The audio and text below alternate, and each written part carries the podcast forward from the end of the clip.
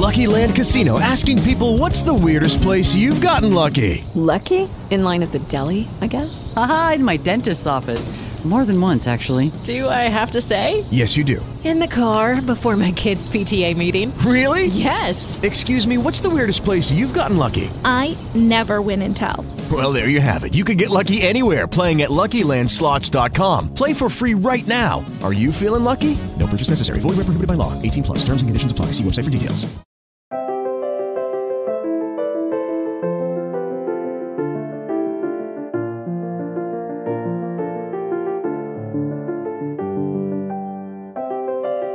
Bienvenidos a Lactando, un podcast de Milcar FM sobre lactancia y crianza con apego, producido por la Asociación Lactando de la región de Murcia. Este es el capítulo 75 y hoy es 18 de septiembre de 2021. Muy buenas a todos, yo soy Rocío Arregui y hoy estoy acompañada por Esmeralda. Buenos días, Esmeralda, bienvenida. Hola, hola buenos días.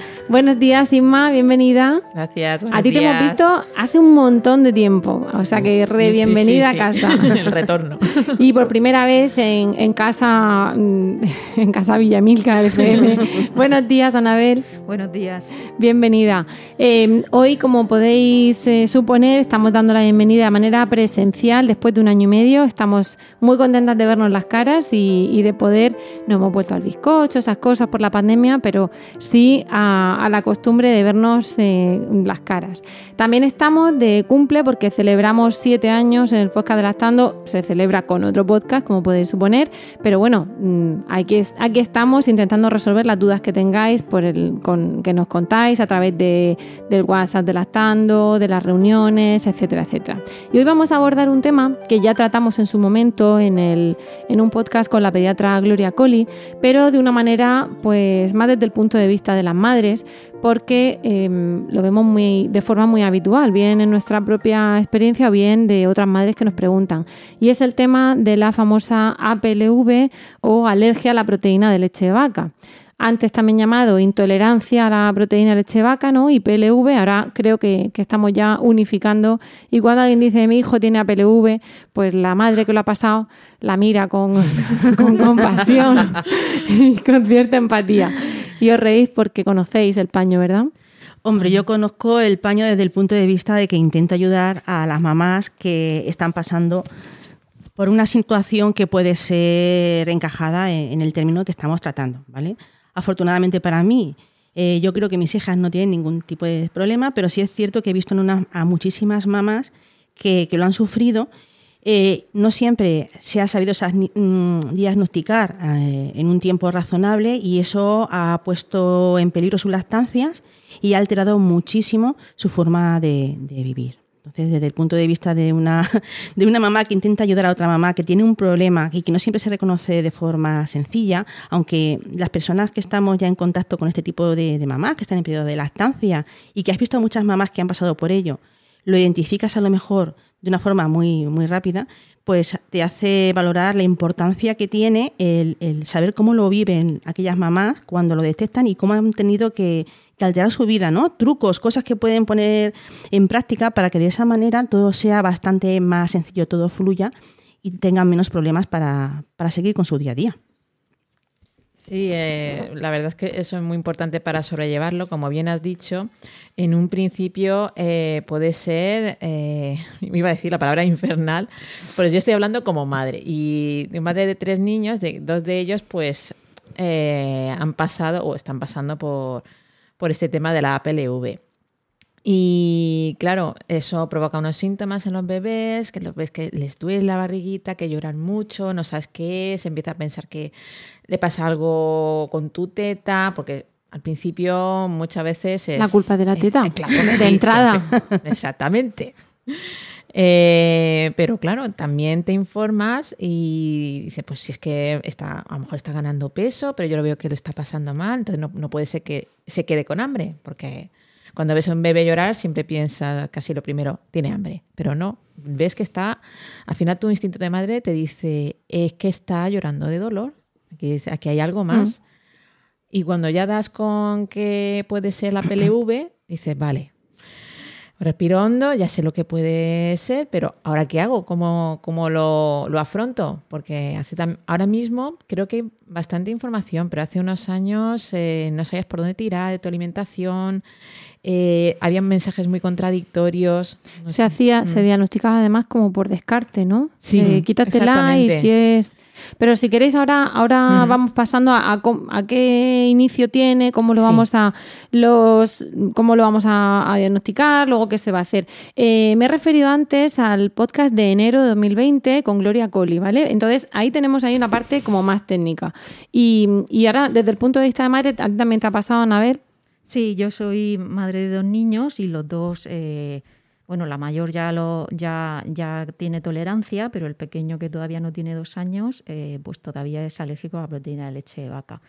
En, en mi caso, ambos, la alergia que han tenido, que esto también, por eso a veces se le llama intolerancia, es una alergia que es mm, no mediada por IgE. O sea, es un tipo de alergia que, la, que no es una reacción inmediata. Yo creo que ese tipo de alergia plantea menos problemas en cuanto al diagnóstico porque muy poco tiempo después, pues ves al niño a lo mejor pues con ronchas, con las reacciones como muy Con, con la mediada, con, la, la mediada, con la mediada. Pero con esta son síntomas que de- en algunos niños eh, pues se, se- se manifiestan más tarde con diferente nivel de gravedad y muchas veces se, se confunden pues con pues, con cosas típicas de los bebés, como el cólico, estreñimiento, un poco de diarrea, pero claro, una diarrea que no es evidente. A lo mejor un lactante que, que, hay que, que muchos de ellos eh, hacen caca después, justo después de, de- de la toma, pues tampoco te extrañas ¿no? de que manchen muchos pañales al día. Entonces a veces es muy difícil de, de diagnosticar y, y- y, mm, y, en principio incluso los profesionales te focalizan el,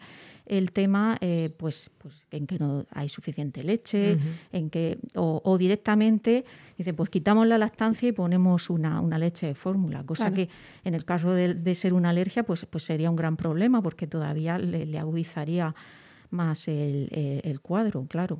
Claro, estamos partiendo de que, eh, claro, cuando la gente dice alergia, piensa en el niño soy lleno de, ronchas o que se le cierra la garganta, pero como, como ha dicho Anabel, tenemos la mediada por IgE y la no mediada por IgE. La APLV suele ser más frecuente la no mediada, ¿no? Que es que vamos dando esos síntomas a lo mejor más silentes y que se estudiaban menos y que ahora también se califica como alergia, aunque sea no mediada por IgE. Claro, también hemos hablado en otros, en otros podcasts del biberón fantasma que se da a los niños así en el hospital y precisamente puede fomentar esa alergia. Aquí me vais a perdonar porque no, quiero decir que la provoque, porque ignoro si la provoca o si lo que hace es predisponer o simplemente si tú no has dado nunca un vive al nene, el primero que le das mm, ver la reacción. Si tú no sabes que se lo han dado en el hospital o se lo dan así de aquella manera, cuando le das el segundo es cuando el niño ya ha hecho anticuerpos o reacciona a ese vive y de repente en tu casa dices, ¿qué ha pasado? ¿no? Cuando, cuando salta la bomba de ese segundo vive que no sabíamos que era el segundo sino el primero o cuando alguien también hemos hablado en otras ocasiones, le da un poquito de yogur, le moja el dedo con el merengue de no sé qué, bueno, el merengue no lleva huevo en este caso, no leche, pero bueno, o en la crema de no sé qué tarta, nos encontramos de repente con sorpresas y pensando que a lo mejor el niño tiene otra cosa y a lo mejor es que lo que ha hecho ha sido reaccionar su cuerpo porque ya tenía un- una memoria hecha, ¿no?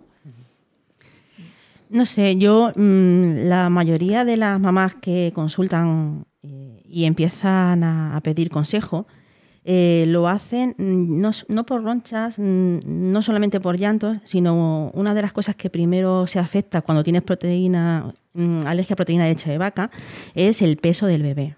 La mayoría de las Ah, veces Yo eh, pensar que ibas a decir otra cosa. los llantos, el cólico, pues no. Muchas no, veces no, no. o sea, el cólico, claro, como El dicen, cólico, es cólico y claro. algunos te dicen no existe el cólico. Sí, ya, pero es que Que resulta... yo invitaba a alguien a que dijera que en mi casa ¿no? si no existía el cólico del Claro, lactante. es- es un A lo mejor no era un cólico del lactante y era una PLV no diagnosticada, porque no sé. Pero ¿Cuántas que- cosas hemos podido pasar subclínicamente sin realmente... Pero fíjate, por si era, Es como los frenillos. por si era, a mí al menos con, con mi primera me dijeron, quítate la leche de vaca y toma leche de cabra. Claro, ahora sabemos, ahora veremos qué se hace, que la proteína de la cabra es parecida a la de vaca y que además si te quitas solo la leche pero sigues tomando Exacto. yogur, queso, Claro. panemos, no sé qué, mm, no voy a a decir que decir. de lo mismo, pero se parece bastante mismo. a dar lo mismo. No es lo mismo, pero mismo da. sí, por eso. ¿Sabes? Pero, esto era como, bueno, yo voy a ver si suena y... Sí. Estoy aquí estamos La- poniendo y quitando mascarillas porque en el micro no se puede rozar la mascarilla, no sé cómo lo vais a escuchar, queridas oyentes, pero bueno, hacemos lo que podemos en tiempos pandémicos. Eh, tú dices que se afectaba el peso Sí. y eso es lo que a una madre le tiene que dar la sensación de ver, que aquí pasa algo. Muchas mamás que vienen, vienen no porque tenga su hijo un problema potencial con la leche de vaca, porque no está realmente diagnosticado, sino porque está dando la estancia mixta con leche de fórmula de vaca normal y corriente, porque su hijo no hace peso, ¿vale?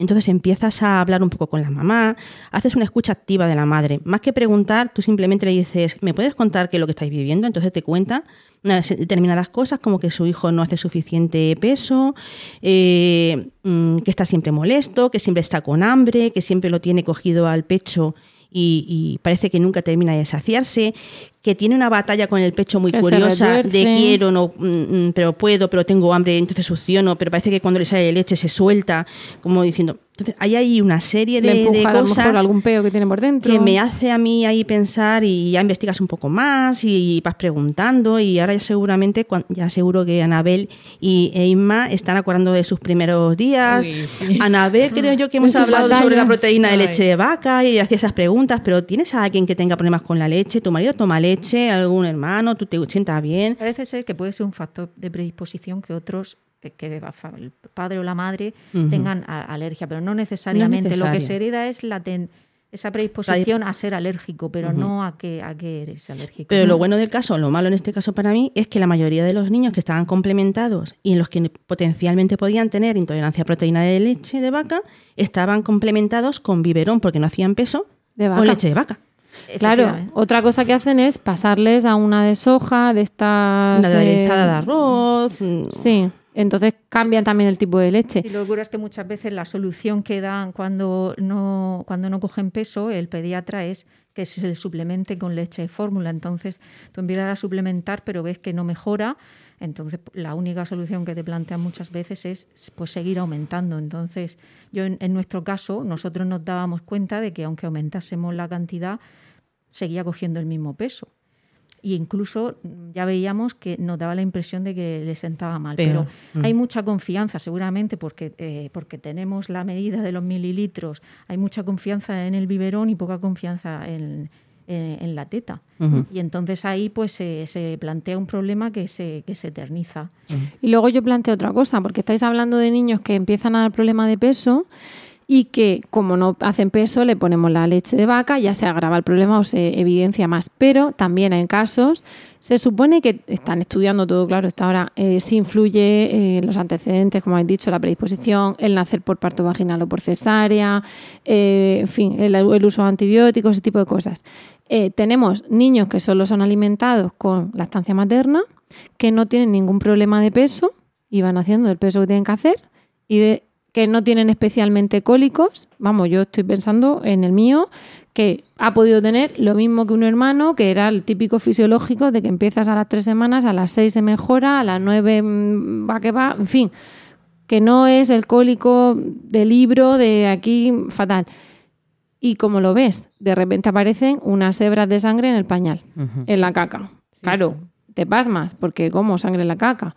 Son hebritas de microlesiones que puede hacer esa intolerancia y también te indican que aunque el niño haga peso, aunque el niño esté contento, aunque el niño no tenga especial gases, aunque el niño tenga especiales cacas feas y aunque el niño tome leche materna, que la cantidad de leche de vaca que toma la madre o de proteína de vaca, no olvidemos que también estamos hablando de proteína y no solo la leche, es la leche, eh, hay un listado enorme, ¿no? La leche, los yogures, los quesos, eh, todo lo que se haga con vaca. ¿Qué se hace con vaca? Pues una repostería que le añades crema de no sé qué, pues eso se hace con vaca. Cualquier cosa que la madre tome que venga de la vaca, hay, hay gente que dice que la ternera está incluida porque es proteína en sí y gente que dice que no. Claro, a ver, la leche de vaca es que tiene un listado de, de proteínas, entonces algunas de esas se, se- o alguna de ellas eh, coincide con la de la carne de vacuno. Mm. Pero cuando se Entonces- hace la dieta de exclusión, se suele excluir también la, Claro. la, la ternera, aunque probablemente mm, sea la caseína que está solo en la leche. mm, Claro, pero que, quiero decir que, que estamos aquí hablando de la fórmula y bueno, también planteamos que haya madres que tomando solamente el niño leche materna, pues tengas a, a PLV. ¿Por qué? Porque le llega en menor cantidad a través de la leche de su madre. No sabemos cómo se pondría el chiquillo si ese niño en lugar de teta fuera de vive, porque evidentemente le llegaría más cantidad, porque se la daríamos directamente a él, no a través de la madre. Y nos encontramos, pues eso, con esas hebras de sangre en el pañal, en torno a los tres meses, eh, quizá algunos brotes de dermatitis atópica, que también hay atopias en la piel. Mucho moco también. Entonces, eso nos puede hacer... Moco me eh, refiero en el, en el pañal. En el en la caca, sí, mocos en la caca, ¿no? Como la caca gelatinosa. Eh, entonces, ¿qué hacemos con eso? Pues nos vamos al pediatra y en principio hay signos más difíciles, pero si tú le dices al pediatra moco en la caca, hebras de sangre en la caca, niño de tres meses y tres brotes de atopia, Okay, round two. Name something that's not boring. Laundry? Ooh, a book club. Computer solitaire, huh? Ah, sorry, we were looking for Chumba Casino. That's right. ChumbaCasino.com has over 100 casino style games. Join today and play for free for your chance to redeem some serious prizes. ChumbaCasino.com. No purchase necessary. Where prohibited by law. 18 plus terms and conditions apply. See website for details. Lucky Land Casino asking people what's the weirdest place you've gotten lucky? Lucky? In line at the deli, I guess? Aha, in my dentist's office. More than once, actually. Do I have to say? Yes, you do. In the car before my kids' PTA meeting. Really? Yes. Excuse me, what's the weirdest place you've gotten lucky? I never win and tell. Well, there you have it. You can get lucky anywhere playing at LuckyLandSlots.com. Play for free right now. Are you feeling lucky? No purchase necessary. Void where prohibited by law. 18 plus. Terms and conditions apply. See website for details. Te dice blanco y en botella. En concreto, alergia a la leche, efe- efectivamente. Entonces, ¿qué tenemos que hacer?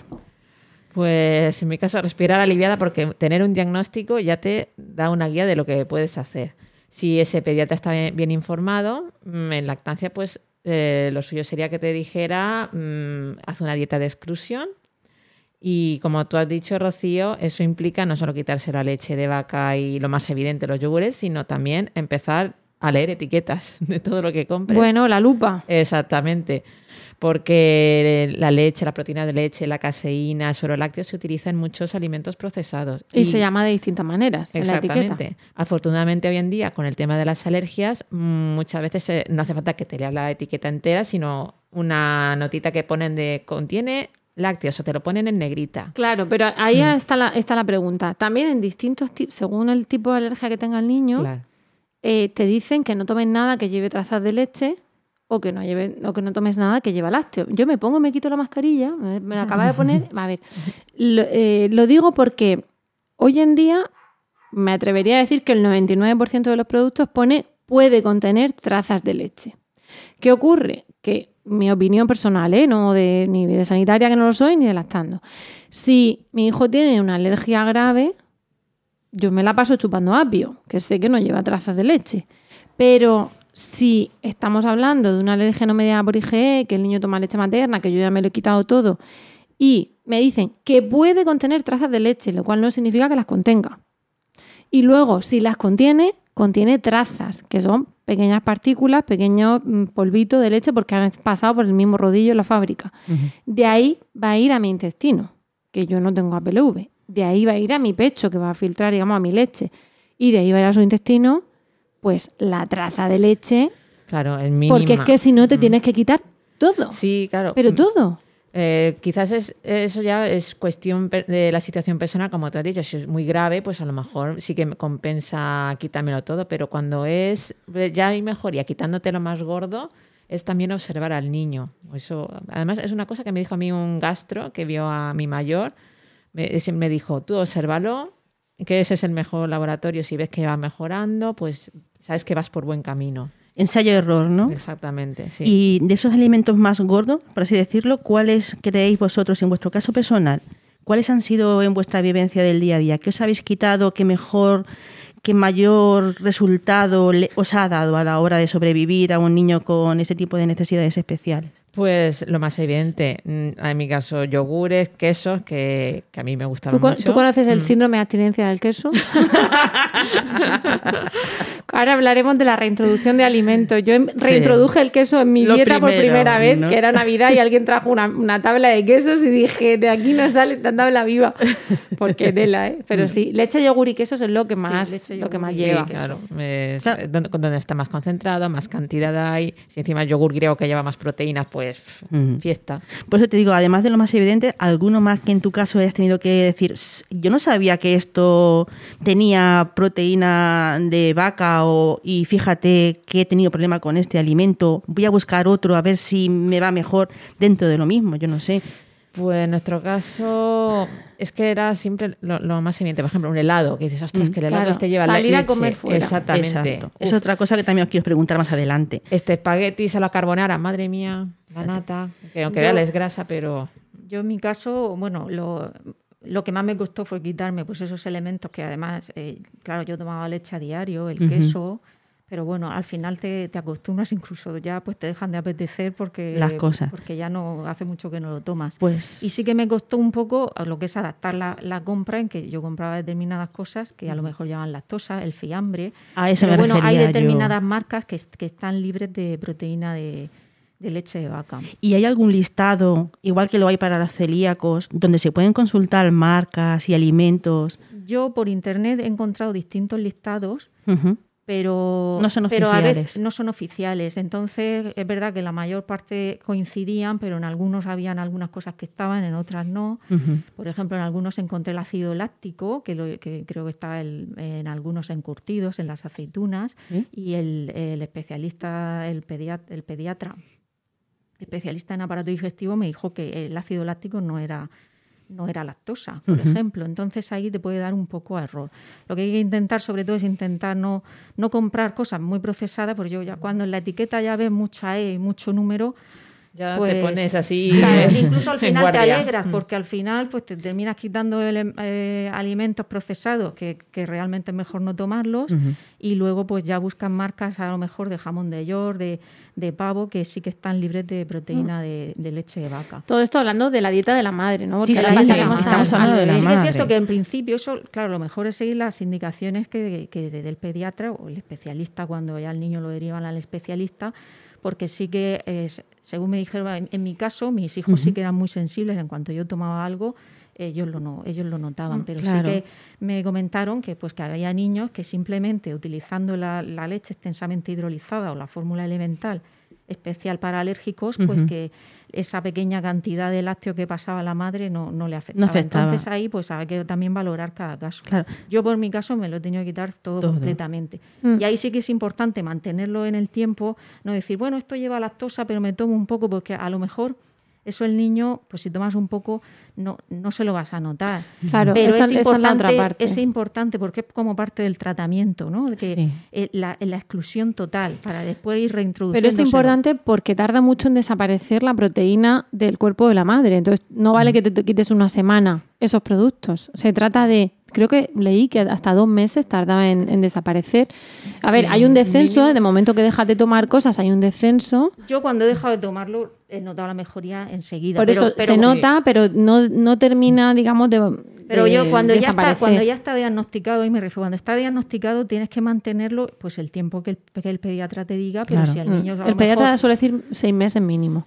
mínimo, yo las pruebas a mis hijos ya se le ha empezado a in- a introducir el yogur, etcétera, cuando han tenido en torno a los 18 meses o así. Claro. O sea que estamos Pero hablando a lo mejor que si es con tres meses te tienes tienen que estar un año de, Claro. de exclusión, porque Mm. además esa intermitencia, esas pequeñas cantidades que ellos vayan, es como un recuerdo que sigue teniendo el cuerpo. Sí, vuelve a generar esa memoria. Entonces, lo que has hecho, no vamos a decir que se desanda el camino Efectivamente, Pero- si, hay, si hay un fallo, que un día me he Tampoco tomado pasa- esto y tampoco pasa nada. de no me he dado cuenta. Pero muchas sí. veces, y la Claro. familia te dice, ay, porque tomes un poco, pero claro, eso te lo dicen una semana, a las dos semanas, ah, entonces hay otra ocasión, y entonces ahí sí que hay que ser estricto. A pie de eso me acuerdo perfectamente una amiga mía, eh, su hijo con sospecha de lo que estamos hablando, el médico no le daba importancia, en ese caso el niño no tenía un gran descenso de peso, pero era un niño muy irritable, siempre estaba peleado con la, pe- con el con la teta y con el mundo.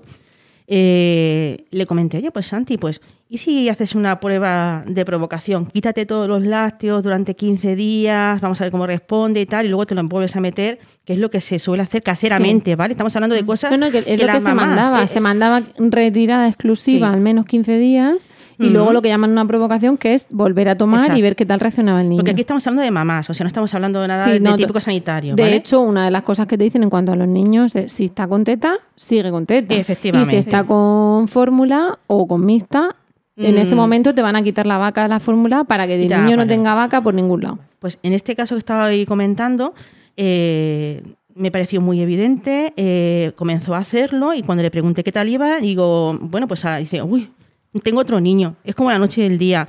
No tengo un niño del exorcista, tengo un niño de, que demanda mucho, pero un niño que sabe esperar, un niño que no se pelea tanto con la teta. Dice, mi, mi, mi calidad de vida ha mejorado exponencialmente. Digo, bueno, Santi, ya sabes lo que toca ahora. Dice, no. Digo, ¿cómo que no? Sí, mira, tienes que volver. Dice que no, que no voy a introducirlo, porque ha sido tan evidente la mejoría que no quiero volver a pasar por el trance de volver a meterme los lácteos. Eh, a los cuatro meses se bautizó más o menos su hijo y se le olvidó, por lo que tú dices, comida familiar, comió canelones. En la pila bautismal parecía el mismísimo demonio cuando le echaban el agua bendita, ¿vale? Saltaba el crío y de pronto se pone, ¡ay, Benja!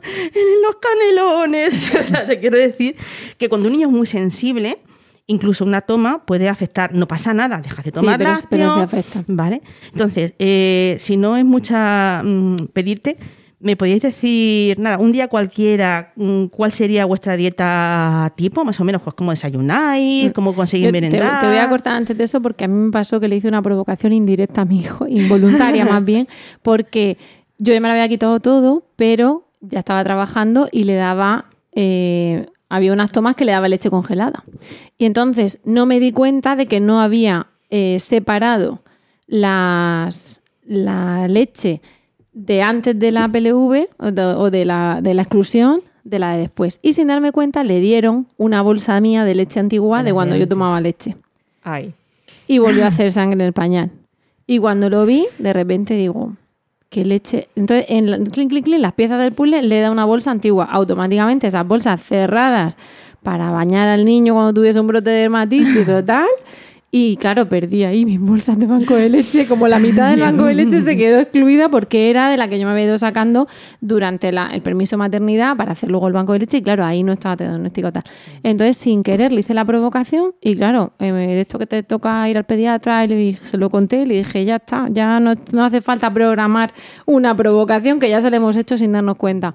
Pues blanco y en botella. Pues a seguir excluyendo. Ahora, como dice el podcast de Gloria Coli, eh, está hablando Anabel de mínimo hasta el año. Aquí depende del niño, hay que seguir las indicaciones del pediatra porque sí que es verdad que muchas de estas intolerancias se eh, resuelven solas hacia el primer año.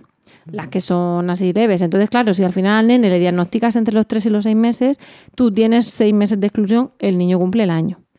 Y mientras, pues lo que ha preguntado Esmeralda, que qué Es se, cen- qué se toma. Claro, es que yo creo que eso es lo que buscan las mamás que pueden oír esto, porque para las partes teoría, para la teoría tienen a, a- a- la doctora Coli, que es buenísima y le va a resolver muchas dudas, pero no siempre es sencillo aplicar la teoría. En la Claro. práctica, ¿qué come una mamá que tiene que cuidar su alimentación en ese aspecto? ¿Me podéis dar vuestra opinión? Tanto Yo creo que es importante primero tener una lupa para los ingredientes y un montón de Vale, paciencia. Pero ideas para Después, hacer el con menú. esas dos bases, Vale. Vale, lo que suele costarnos más es decir, bueno, ¿y ahora cómo hago las cosas que hacía yo con leche? ¿Cómo hago yo una salsa, una bechamel? Eh, ¿Cómo hago yo, si quieres, si te gusta la repostería casera? Pues ahora mismo hay bastantes sustitutos para, para la leche en todos esos preparados. Gracias también un poco al auge de la alimentación vegana, vegetariana, sobre todo vegana, pues hay más recetas, más información. Yo, por ejemplo, no sé, si quiero tomar cereales, pues me echo leche de avena, que nutricionalmente no es lo mismo, vale, pero ya compenso yo eh, con eh, otro tipo de proteínas, el calcio está en otras ver- en las verduras también, porque a veces también pensamos que vamos a tener un déficit nu- nutricional. Vale, ¿De es- dónde saco el calcio? Y ¿a vosotros os mandaron calcio? Yo sí estoy tomando. ¿Suplemento de calcio? Yo es que tengo otro problema, he tenido un problema de base, tuve un, un tumor que me hizo tener calcio de más, o sea que yo como que de calcio muy bien. Iban bien. Sí, sí, es que, eh, bueno, un, un pediatra que, que también hemos entrevistado en el podcast, que es Alberto García Salido, una de las cosas que decía era en, en un tuit, por favor, pediatras que retiráis todos los lácteos a las madres, mandarles calcio. Entonces, no es que estemos pensando que ya nos vamos a descalcificar conforme andamos por la calle, pero si unimos al temor, digamos, infundado de descalcificarse durante la lactancia por el mero hecho de dar pecho, que sabéis que una de las cosas es dejarle teta que te va a quedar sin calcio en los huesos, le unimos eso Y la falta de que sol no ocurre por el confinamiento. por- claro, por el hecho de. mm, No ocurre porque tenemos sol y tenemos buena dieta. Le añadimos la falta de sol si estamos confinadas o medio confinadas, de que hay que ser más prudentes y tal. Pero sobre todo le añadimos que sí que nos hemos quitado los lácteos, sí puede ser que tengamos ese déficit. Entonces, algunos pediatras sí recomiendan a la madre suplementar con calcio, otros no.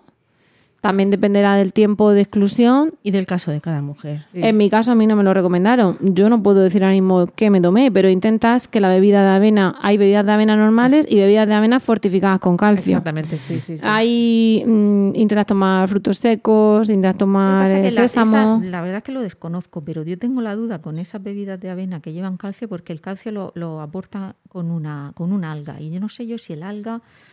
eh, Por el tema del, ti- no sé, del yodo, puede por, ser. Por sí. el yodo, no bueno, sé. Pues eh, quizás también podemos. No vale, no sé, me ¿eh? centro en la leche fortificada, pero como ha dicho Rocío, están los frutos secos, las verduras de hoja, brócoli. eh, creo Yo que en mi casa lo tomo, pero es verdad que su pediatra, por ejemplo, no me lo dijo, a lo mejor no, pero el especialista de, de aparato digestivo, o pediatra, sí que me dijo que lo tomase, entonces lo estoy tomando. Es una cosa que, que la hay- madre tiene que consultar. El calcio, ¿no? deben, Sí, deben sí, es consultarlo. importante. Hay otras fuentes de calcio, pero yo lo que entiendo es que como forma parte de nuestra dieta eh, Mediterránea, de sí. nuestra dieta mediterránea, pues los lácteos, pues al quitar esa fuente de calcio, pues a lo mejor eh, no, no estamos habituados a tomar otros alimentos ricos en calcio, entonces sí que puede haber un déficit. Entonces, Claro. ¿qué desayuna una mamá con estas necesidades? ¿Una Pues. avena con cereales normal y corrientes? Yo tomo eh, eh, avena.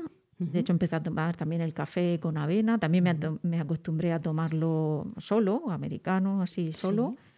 Y, y luego, pues, eh, el pan, que también eso me plantea algunas dudas sobre, porque los mejorantes panarios, Lucky Land Casino asking people what's the weirdest place you've gotten lucky? Lucky? In line at the deli, I guess? Haha, in my dentist's office. More than once, actually. Do I have to say? Yes, you do. In the car before my kids' PTA meeting. Really? Yes. Excuse me, what's the weirdest place you've gotten lucky? I never win and tell. Well, there you have it. You can get lucky anywhere playing at LuckyLandSlots.com. Play for free right now. Are you feeling lucky? No purchase necessary. Void where prohibited by law. 18 plus. Terms and conditions apply. See website for details. Hello, it is Ryan, and we could all use an extra bright spot in our day, couldn't we? Just to make up for things like sitting in traffic, doing the dishes, counting your steps, you know, all the mundane stuff. That is why I'm such a big fan of Chumba Casino. Chumba Casino has all your favorite social casino style games that you can play for free anytime, anywhere with daily bonuses. That should brighten your day a little. Actually, a lot. So sign up now at chumbacasino.com. That's chumbacasino.com. No purchase necessary. VGW Group. Void were prohibited by law. See terms and conditions. 18 plus. pues parece ser, o en algunos sitios, bueno, como digo, como no hay nada así oficial, pero sospecha de que a lo mejor pueden contener algo de leche. Entonces, pues intento buscar panes con, con masa madre que no, tienen que no tienen a- ningún tipo de mejorante panario y... y No toman mantequilla en la no toman tostada. mantequilla. Eso. La bollería limitada también, ¿verdad? Sí, sí, limitada casi al... A la que tú haces en casa. Que Pero ahí ya fíjate, sabes yo hago o, o preguntar en algún, Claro. en algún sitio, pues a lo mejor he preguntado y, y me he encontrado por algún caso de, de alguna ensaimada o en otro sitio o algún croissant, que, Croissant decía que lo vegano. hacían, que lo hacían sin, sin leche. Entonces, o sea, puedes encontrar algo, pero es difícil. Y en cuanto al chocolate, por ejemplo, que suele llevar leche, sí que a, a partir del 70, 80 Ya no lleva. llevan leche. Dice que puede contener las trazas. El del 85, el del 85 lleva trazas, pero no, no lleva leche. Trazas suelen llevar, pero... Pero ahí, por ejemplo, con, con lo que dices Lo de que- la confitería, también es el hablar tú con, Mm. con Sí. el panadero, porque a mi marido me- cuando traía algo así especial, a mí me traía un croissant vegano, porque esos, o sea, al ser vegano Sabías ya te no. Exactamente. que a lo mejor no es saludable porque te dicen que en lugar de llevar no sé qué lleva no sé cuánto, ya hija, pero te estás tomando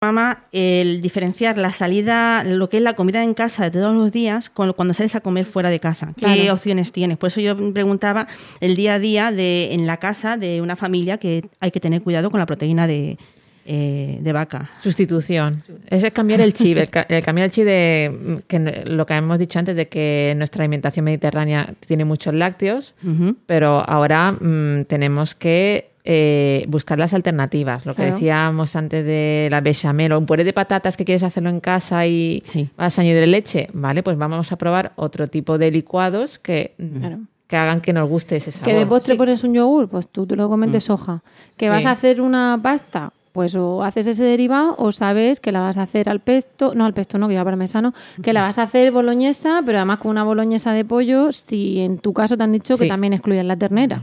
Sí, como, Las decía, legumbres, cerdo. como decía Isma, ahora como también está, está como en alza la, la, la- La alimentación la alimentación vegana. pues la verdad que hay muchas recetas. Eh, yo, por ejemplo, ahora en vez del parmesano, pues eh, utilizo levadura nutricional, que también hay recetas que la, para picarla con frutos secos y demás, y, y haces un poco como si fuese un parmesano vegano, o sea que, que hay opciones. Entonces, al principio cuesta un poco, pero ya como uno más o menos cuando va al súper suele comprar unos, un abanico de alimentos más o menos, vamos, Sí. lo, suele consumir los mismos alimentos, pues, pues llega un momento en el que ya no tienes que ir pensando en eso, en el Mm. que ya lo tienes, lo tienes claro.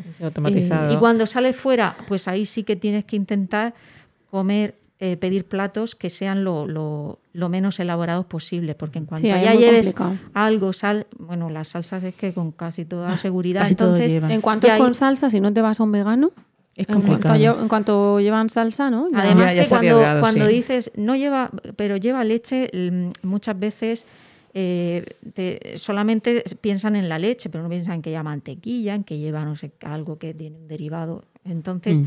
es complicado. Lo mejor es intentar comer los alimentos naturales Mm. y eso pues li- limitarlo. De plancha, ¿no? Como digo De yo. plancha.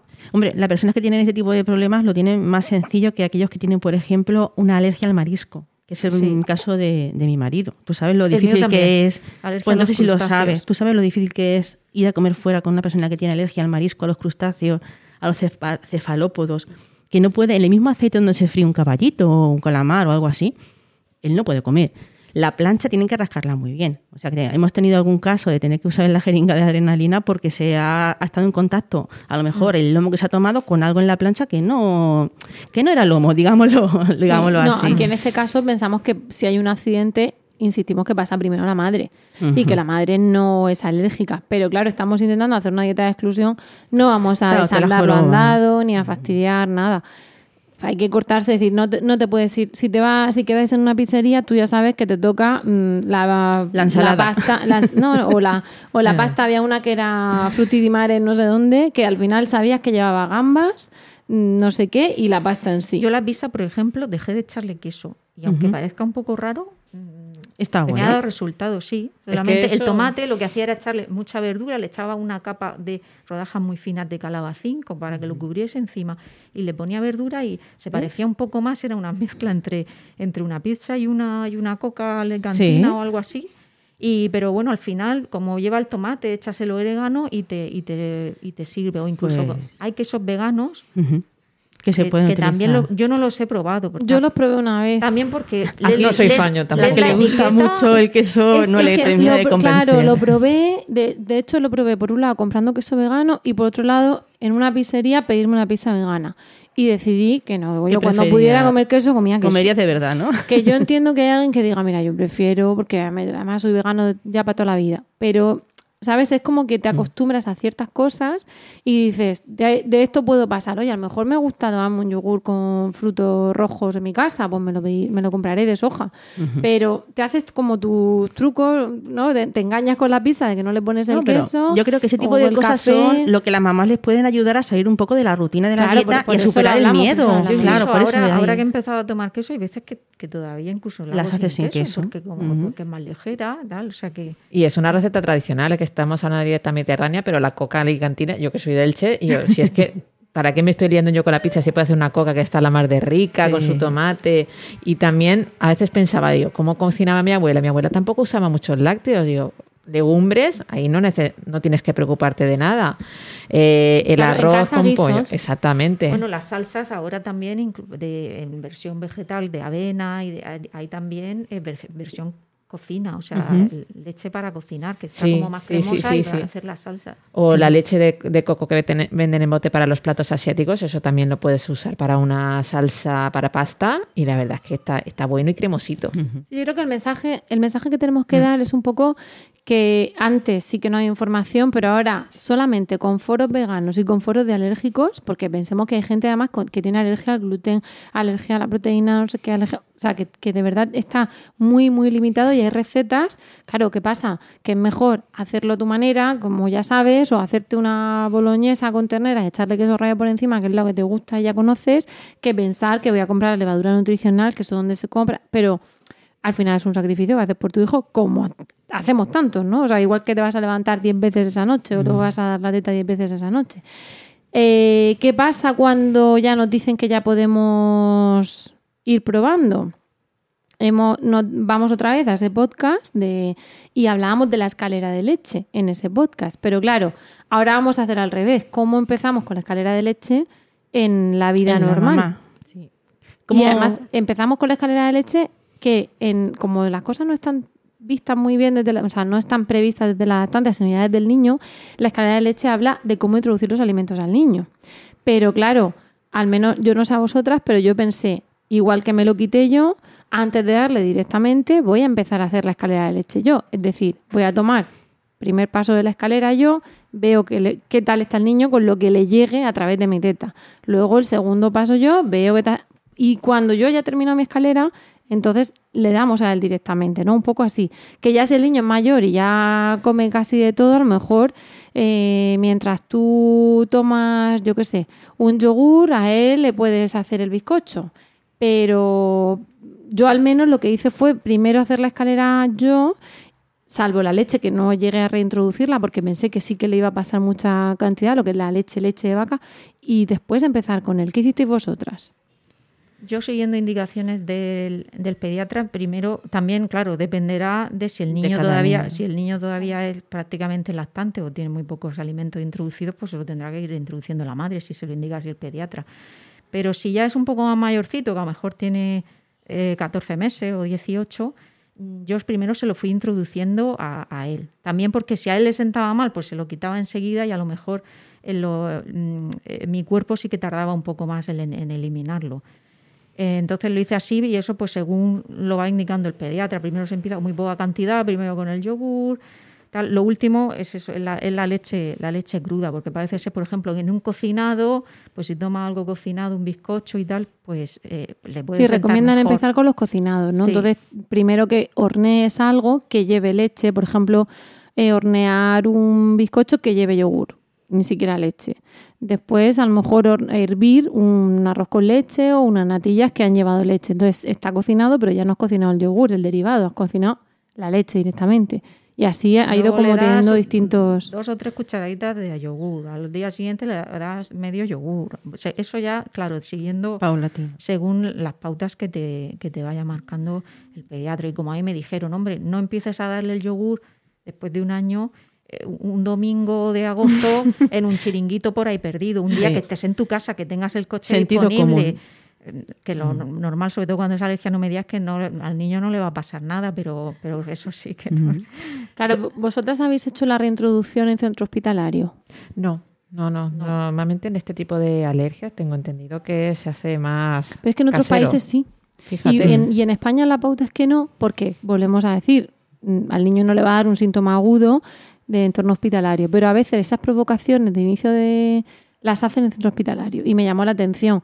Aquí no hace falta, pero como ha dicho Anabel, ¿no? Que no te pille Claro, mitad del monte, que día puedas en tu casa, que, que tú estés en casa, que no te vayas a que a lo mejor sea un sábado que estás en casa todo el día, que tengas el Mm. coche disponible, cosas que sea así. por la mañana para que no le dé Sí, la que cena y se acueste el niño. Exactamente. Y que además que puedas ver que si le pasa algo ha sido por eso, porque le has introducido, ¿no? Que estás fuera y le da otra reacción a otra cosa. Que, Mm. por ejemplo, del chiniquito, que le haya dado mucho el sol o cosas Claro. así. Y habéis estado haciendo, claro, es que yo supongo que dependerá de cada niño. Las escaleras de leche, primero le das, a algunas, algunas son en sistema métrico eh, inglés, entonces le das un cuarto de onza de no sé qué. Luego le das, entonces te la pasas dándole mm, cuartos de galleta, ¿no? Luego, o sea, migas de bizcocho, luego cuartos de galleta. Entonces al final dice, voy a acabar cuando el niño se gradúe del instituto, ya se va a tomar su primer vaso de leche, ¿no? Con la orla ahí puesta. Entonces, eh, claro, las escaleras hay que ir muy poco a poco, pero yo creo que un poco tenemos que ir probando, viendo Vamos, yo al, al menos fui súper poco a poco porque empecé por mí. Pero claro, una vez que ves que ya le ha entrado, yo tomo yogur o yo tomo queso y el niño está bien, sé que le puedo dar un trozo de bizcocho. Porque puede ser, a lo mejor no le voy a dar un bizcocho gigante, pero no voy a darle un cuarto de galleta. A lo mejor le das el cuarto y te dice más. Y tú, no, no, ¿Y ya hasta mañana no te toca el otro. no sé, ¿qué habéis hecho vosotras?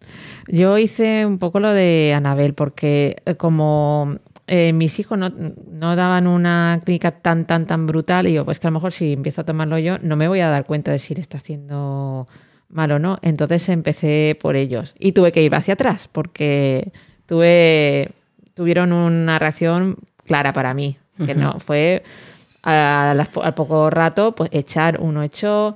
La noche la pasó horrible, pero fatal, fatal de llorar, porque en los míos ha sido clínica de dermatitis y reflujo.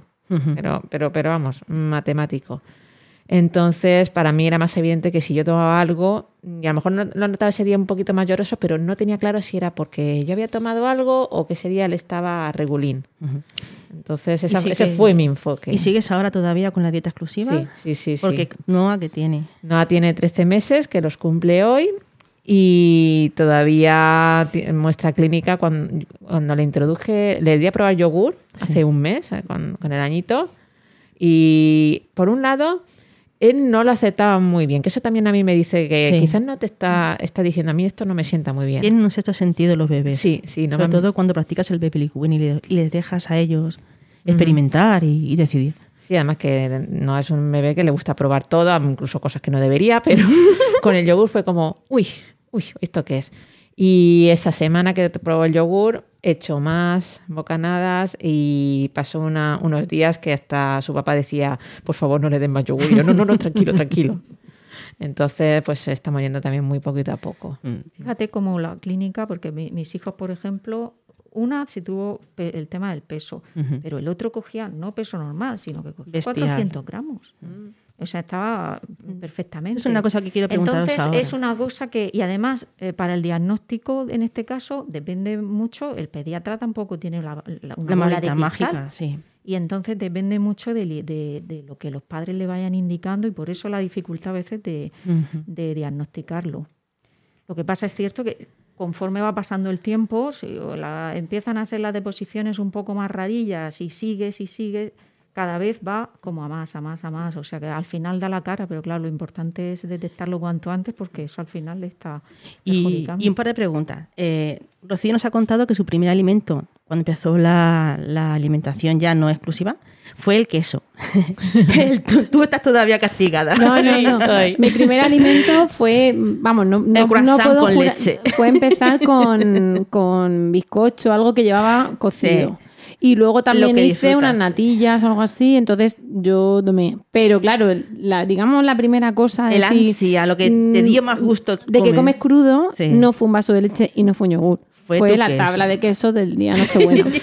y Anabel, en tu caso, Eh, ¿ha pues, vuelto a la dieta? Yo ahora mismo sí, hace como un mes o así, que ¿Sí? ya mi hijo pues tolera el yogur, el queso, eh, la leche estoy empezando a darle así un poquillo, algo cocinado.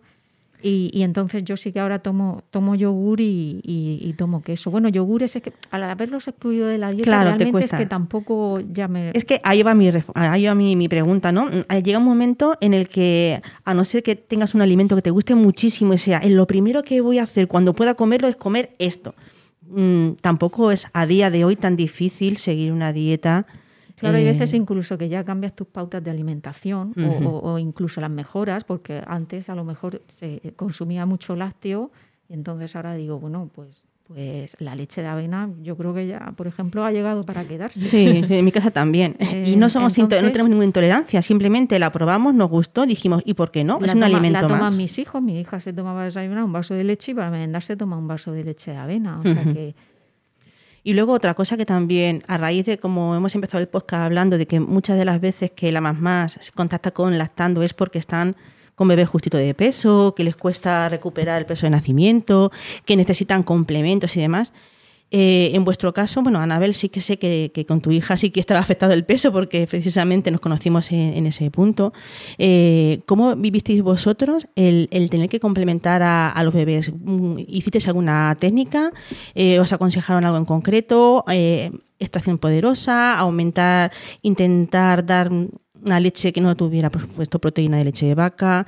Eh, ¿Complementasteis solamente con vuestra leche? ¿Cómo vivisteis eso? ¿Cómo vivisteis lo del problema del peso? Porque es que es una cosa que a las mamás les agobia muchísimo.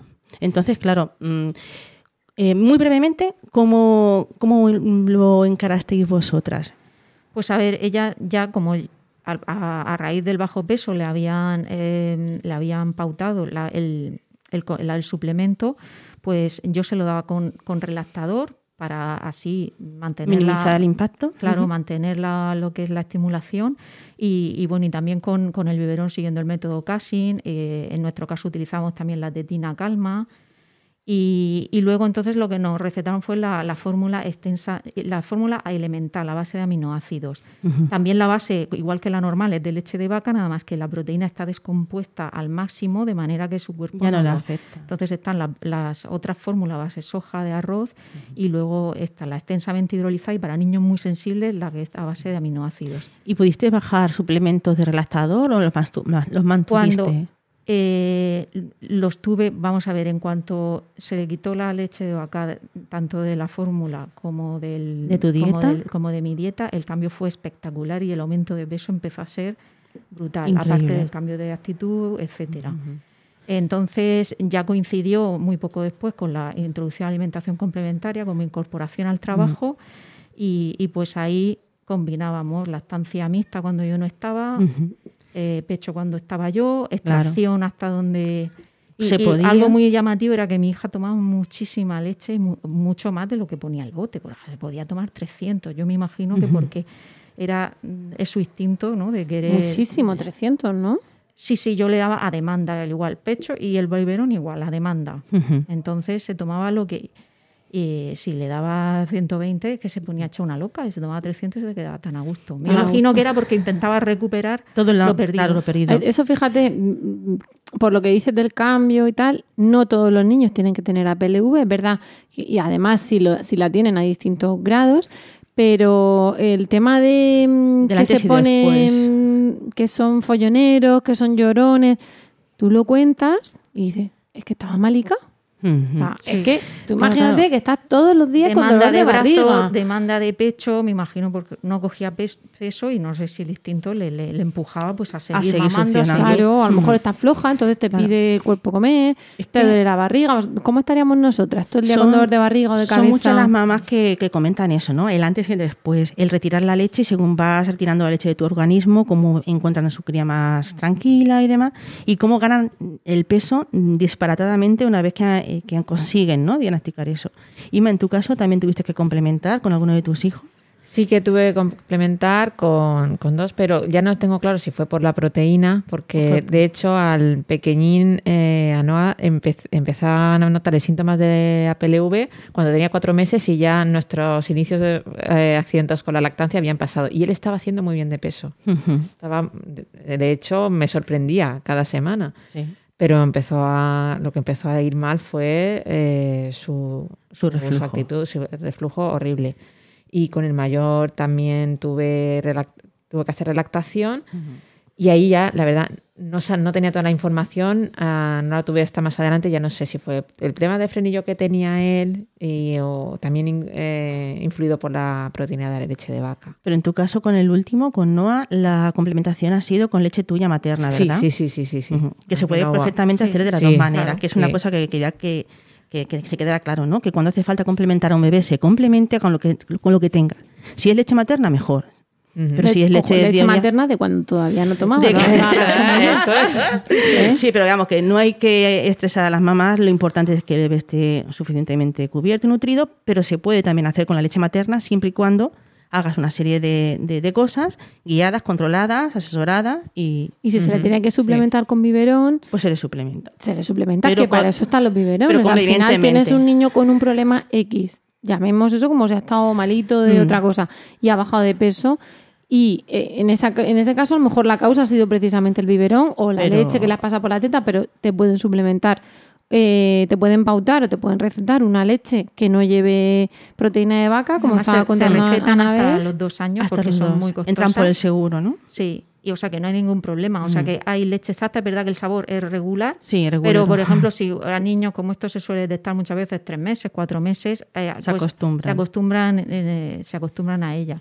O sea que no hay problema. Después utilizas tu leche especial y por lo demás como otro niño. Si es la estancia materna exclusiva, estupendo. Si necesitas el suplemento Que sea sales adecuado. de casa porque no te has podido sacar leche, pues se le da esa... Pero que no demonicemos el biberón ahí porque No. precisamente se le están No, dando no. unos nutrientes Yo- que necesita fíjate. y no los ha tenido por esa razón y, y los tiene. Si además dice Anabel que en cuanto dejas de darle de tomar tu leche, entre que le quitas la vaca porque le das fórmula especializada, o sea, específica de eso, y te quitas tú la vaca y el niño cambia, es que a lo mejor en cuestión de un par de semanas ese niño Claro. se va a Claro. tranquilizar, va a hacer tomas que más ese niño no es que calmadas. necesite, cuando han tenido ese problema de peso y están bajo peso, no es que necesiten obligatoriamente el- el- la suplementación para subir, solamente quitando la dieta de la madre pueden empezar a subir de claro. forma espectacular. Pero que hay eso- niños que tienen mucha afectación de peso. Ya. Entonces ahí sí puedes Pues ahí decir, bueno, depende. vamos a Pero dar hablemos- un rescate ¿no? de un par de semanas, de un mes, de- y para, también para constatar que efectivamente Sí, sí. hace peso, que no es solamente Claro, eso. Pero el niño luego va a tomar más tranquilamente de la madre, las tomas las va a hacer más tranquilas. La madre a lo mejor